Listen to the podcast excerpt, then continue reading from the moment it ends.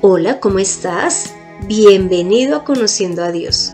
Mi nombre es Consuelo Gutiérrez y te estaré acompañando en este podcast, en donde conocerás más de Dios y cómo llevar a la práctica tu vida de fe. Además, irás resolviendo dudas que tengas en cuanto a la palabra. Te cuento que hoy terminaremos de ver el capítulo 9 del libro de Juan. Así que quiero hacerte un pequeño resumen de lo que se vio en el episodio 160 y 162. ¿Cómo te parece que en este capítulo muestra que Jesús está pues caminando y ve a un muchacho que nació ciego y los discípulos le preguntan si fue que el muchacho pecó o sus padres y Jesús dice que no, que es para que las obras de Dios se manifiesten en él.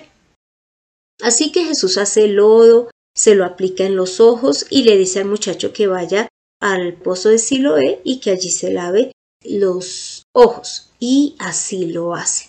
Entonces, eh, cuando él vuelve, ya ha recobrado la vista. Y la gente le empieza a preguntar, ¿cómo es que pudo recobrar la vista? Y él le dice, pues que fue Jesús, pero demuestra que no conoce a Jesús.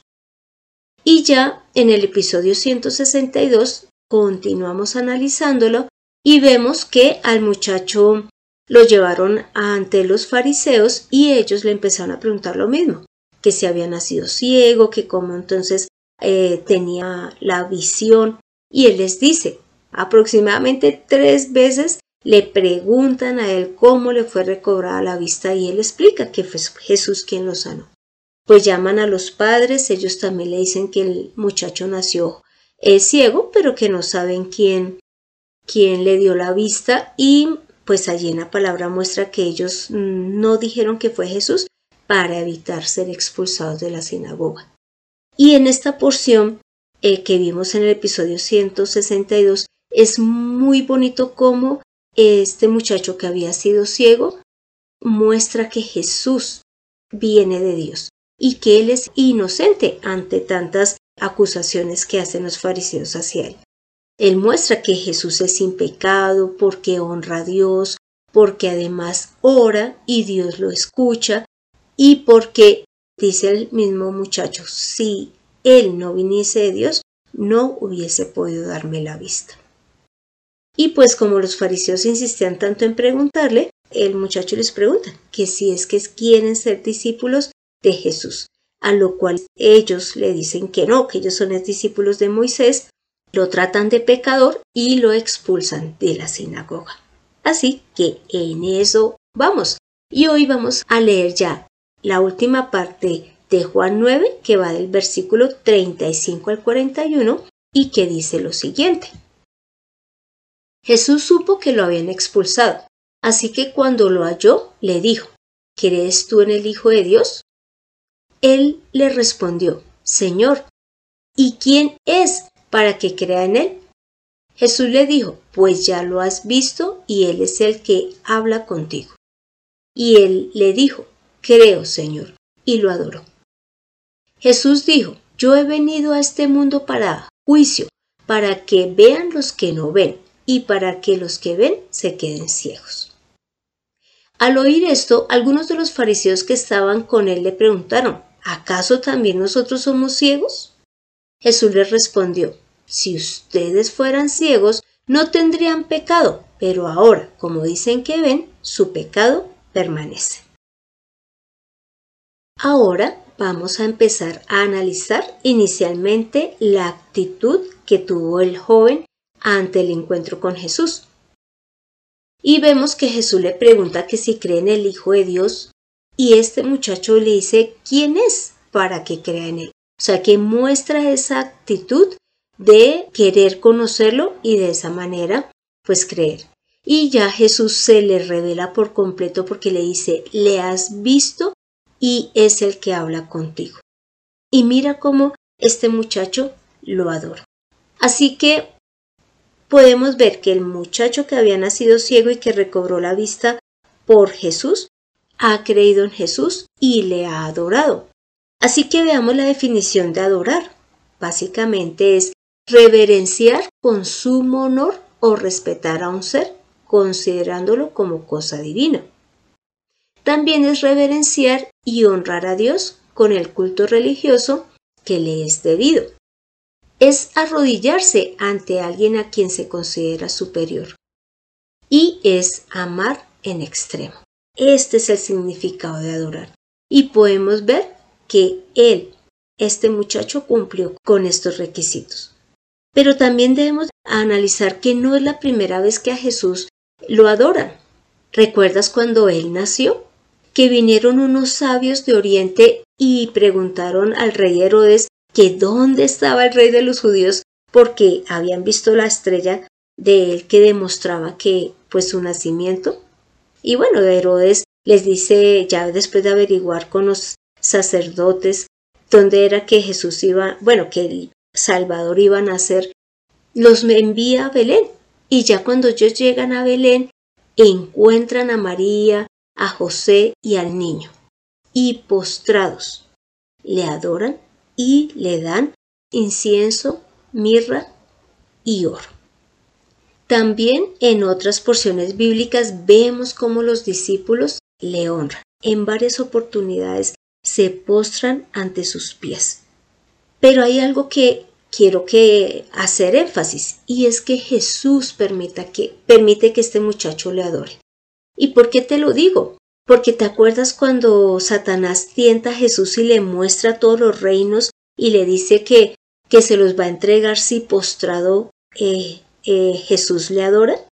Esto está en Mateo 4 del 8 al 10. Y Jesús que le contesta, le dice, vete Satanás, porque escrito está, al Señor tu Dios adorarás y al solo servirás.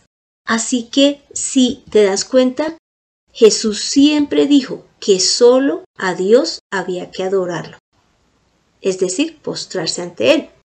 También cuando la samaritana le pregunta en dónde deben de adorar, si en Jerusalén o en Samaria, pues Jesús le contesta que Dios ahora está buscando adoradores que le adoren en espíritu y en verdad.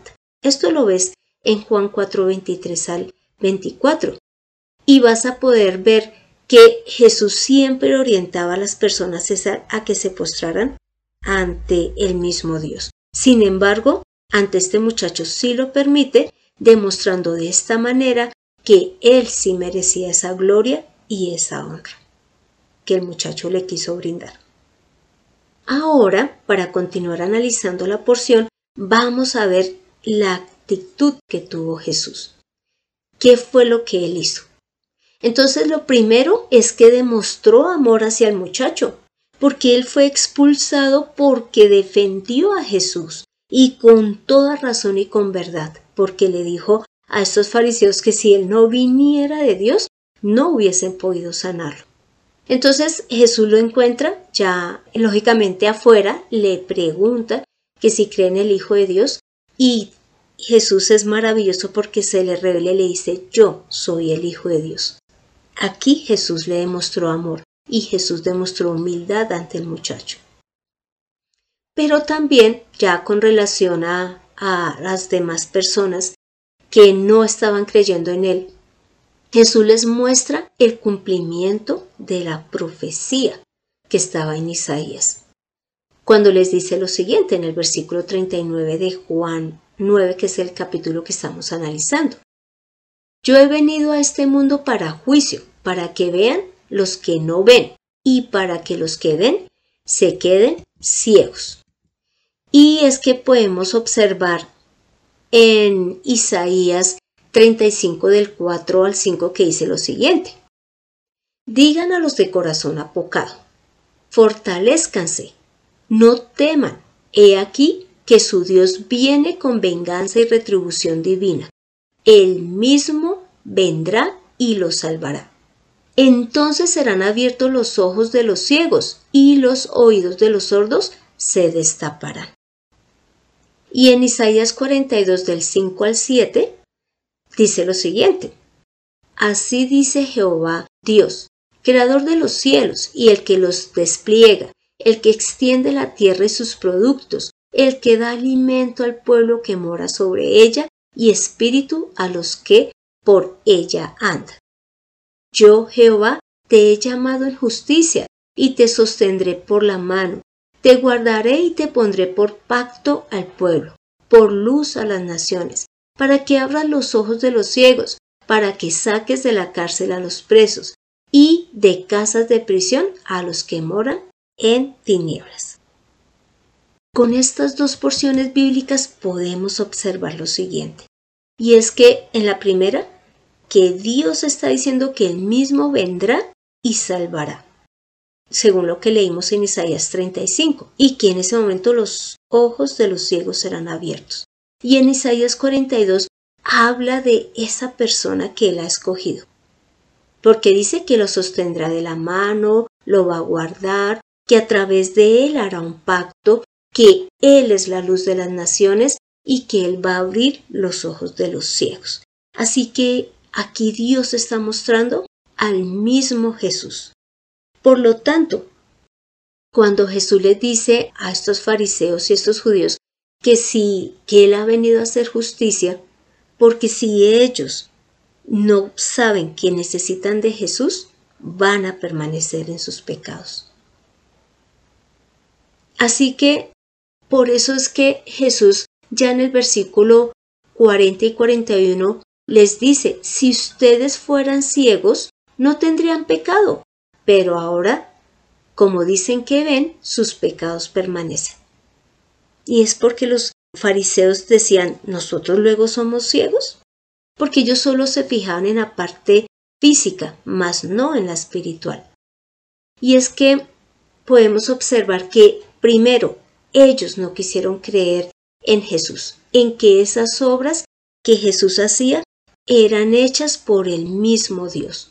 Y es que Jesús no solo aquí lo ha mostrado, sino digamos en Juan 14, 10, él también dice que las palabras que Jesús habla son las que Dios le ha dicho y que las obras son realizadas por Dios.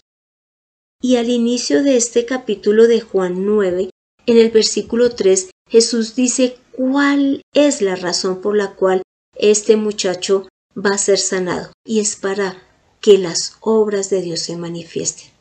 Sin embargo, los judíos y los fariseos, muchos de ellos no quisieron creer. La segunda razón por la cual estas personas que se consideran con vista van a permanecer en su pecado es porque no están honrando a Dios a través de Jesús. Y es que mira lo que dice en Juan 15 del 22 al 25. Si yo no hubiera venido ni les hubiera hablado, no tendrían pecado, pero ahora no tienen excusa por su pecado. El que me aborrece a mí, también a mi Padre aborrece. Si yo no hubiese hecho entre ellos obras que ningún otro ha hecho, no tendrían pecado, pero ahora han visto y han aborrecido a mí y a mi Padre. Pero esto es para que se cumpla la palabra que está escrita en su ley, sin causa me aborrecieron.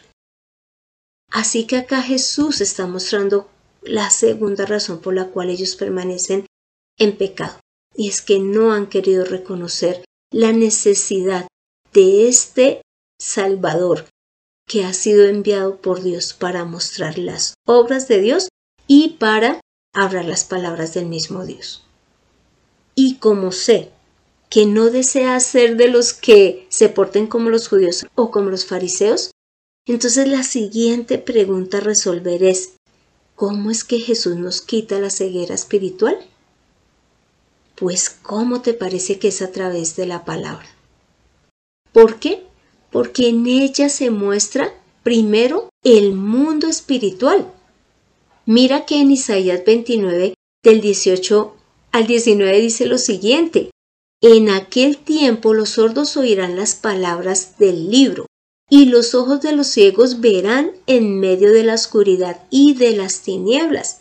Entonces los humildes crecerán en alegría en Jehová, y aun los más pobres de los hombres se gozarán en el Santo de Israel. ¿Ves? Conocer la palabra, en este caso dice oír la palabra de Dios, hace que los ojos sean abiertos. Y es porque tú empiezas a conocer el mundo espiritual. Ya no vas a estar solo conociendo y viviendo en lo terrenal, sino que vas a conocer todo lo que es eterno y es lo espiritual. Lo segundo es que cuando leemos la palabra podemos entender de manera clara la obra maravillosa de Jesús. Y te voy a leer solo una porción en donde podemos ver como cuatro o cinco cosas que a través de la vida de Jesús nosotros somos los beneficiados. Y dice así en Colosenses 2 del 13 al 14. Mientras ustedes estaban muertos en los delitos y en la incircuncisión de su carne, Dios les dio vida juntamente con Él, perdonándoos todos los delitos. Él anuló el, acta que había contra nosotros, que por sus decretos nos era contraria, y la ha quitado de en medio al clavarla en su cruz. También despojó a los principados y a las autoridades y los exhibió como espectáculo público, habiendo triunfado sobre ellos en la cruz. Aquí esta porción está mostrando que Jesús dio la vida por nosotros en la cruz y de esa manera hizo que Dios a su vez nos diera vida a nosotros, pero una vida eterna. ¿Por qué? Porque allí en la cruz hubo el perdón de pecados. Y esa acta, un acta es un, escrito, entonces esa acta con toda la lista de nuestros pecados, Dios a través de Jesús la clavó en la cruz y Jesús la quitó de en medio. Es como nosotros pararnos frente a Dios y esa lista de pecados no nos dejaba acercar a Dios. Por eso estábamos muertos en nuestro espíritu. Pero Jesús la quitó y la clavó en la cruz. Así que ya no hay esa separación entre Dios y nosotros, porque Jesús ahora está en medio en la cruz, dándonos esa entrada hacia el Padre. Y además, lógicamente nos liberó de todos esos principados y todas esas autoridades que estaban sobre nosotros eh, gobernándonos. Y lo tercero por lo cual Jesús nos quita la ceguera espiritual a través de la palabra es porque a través de ella Jesús limpia nuestra mente, nuestro espíritu y nuestra alma, así como lo dice en Juan 15.3, cuando Jesús se dirigió a los discípulos y les dijo, ustedes ya están limpios por la palabra que les he hablado. Igual ocurre con nosotros. Así que si tú eres de las personas que no creen en Dios, te pido que le des la oportunidad al mismo Jesús de revelarse en tu vida a través de la palabra. Permite que Él te hable, léela en orden, lee el Nuevo Testamento inicialmente y ve cómo Jesús habló las palabras de Dios para podértelo enseñar y que a su vez de esa manera si tú crees Jesús pueda darte la vida eterna al recibir el perdón de pecados. Así que ahora te pido que me acompañes a esta oración final. Padre Santo, gracias por enviar a Jesús. Gracias porque a través de Él podemos tener vida y vida eterna, porque nuestros ojos son abiertos y ahora conocemos ese mundo espiritual un mundo que es más real que el físico, porque Él, este mundo es eterno, porque allí estás tú, porque allí es en donde vamos a ver todas las bendiciones que tú nos has querido dar y que también se ven manifestadas acá en la tierra. Señor, gracias porque no quieres que moramos ciegos sin conocer la verdad de tu existir, del existir del mismo Jesús, del existir del cielo y del infierno, de los ángeles, sino que quieres revelarnos la verdad a través de Jesús. Gracias porque tú abres los ojos para que veamos la necesidad que tenemos de Jesús, de su obra, para que nuestro espíritu cobre vida y podamos presentarnos ante ti. Gracias, Señor. Gracias por todo lo que haces a través de Jesús. Señor, a ti es todo el honor y toda la gloria. Hemos orado en el nombre de Cristo Jesús. Amén. Así que tomemos la mejor decisión. Creamos en las obras de Jesús, porque las que Él hizo, todas fueron realizadas por Dios, para que tú creyeras en Él. Entiende la palabra de Dios en conociendo a Dios. Y este fue el episodio 164, en donde vimos que creer en la obra que hacía Jesús en todo momento nos dará vida a nosotros, porque veremos que Él es el Hijo de Dios, que es el enviado de Dios y que toda su obra busca que conozcamos al Dios verdadero y que además podamos estar en eternidad con Él. Así que te animo para que leas Colosenses 2 del 8 al 23. Y te doy las gracias por escuchar este podcast mientras vas al almacén a comprar tus gafas o mientras estás tomando una deliciosa bebida. Y si te fue de utilidad este episodio, no dejes de compartirlo para que más personas reciban la vista espiritual. Y si deseas que tratemos un tema en especial, no dudes en escribir al correo de mirtaconsuelog.com. Soy Consuelo Gutiérrez, tu compañera en este camino. Quiero darle las gracias a José Luis Calderón por la edición de este podcast. Dale la gloria a Dios al reconocer a Jesús como su Hijo. Nos vemos en el próximo episodio.